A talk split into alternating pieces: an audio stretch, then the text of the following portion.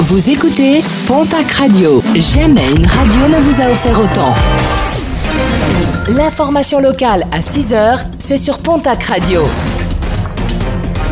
Bonjour Jean-Marc Courage-Sénac. Bonjour à toutes et à tous et très belle année 2019. Si vous avez oublié de vous inscrire sur les listes électorales, pas de souci.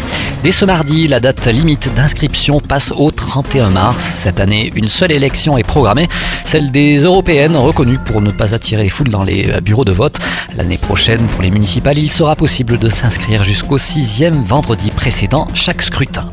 Circulation des trains perturbée hier en Sud-Aquitaine, une grève largement suivie par 87% des conducteurs et 67% des contrôleurs.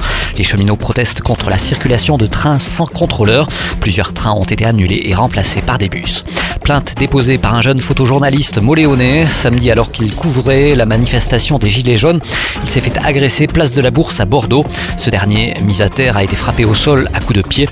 La vidéo, diffusée sur les réseaux sociaux, a été visionnée plusieurs dizaines de milliers de fois. Le reporter n'a dû son salut qu'à l'intervention d'autres Gilets jaunes venus le secourir. Après les Landes, le Gers, les palombières du département sont désormais visées par des voleurs. La semaine dernière, pas moins de 5 palombières, toutes situées sur la commune de la Romure, ont été cambriolées. Même si la valeur des objets volés est faible, les chasseurs se posent beaucoup de questions sur le ou les auteurs de ces actes et de promettre dans la foulée une surveillance accrue des lieux. Toujours dans le Gers, un homme de 63 ans a été grièvement blessé dimanche à Juillac. Il participait à une battue au sanglier lorsqu'il s'est pris une balle. Le projectile a traversé sa jambe gauche sans provoquer de fracture. La victime a été prise en charge par les secours avant d'être transportée vers l'hôpital de Tarbes. Une enquête de gendarmerie a été ouverte afin de connaître les circonstances précises de cet accident. Un rappel, prudence sur les routes avec toujours de nombreux contrôles en ce premier jour de l'année, notamment des contrôles d'alcoolémie renforcés.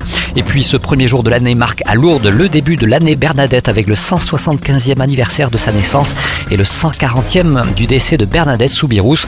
Des manifestations seront notamment organisées ce dimanche pour l'ouverture officielle de cette année spéciale à Lourdes.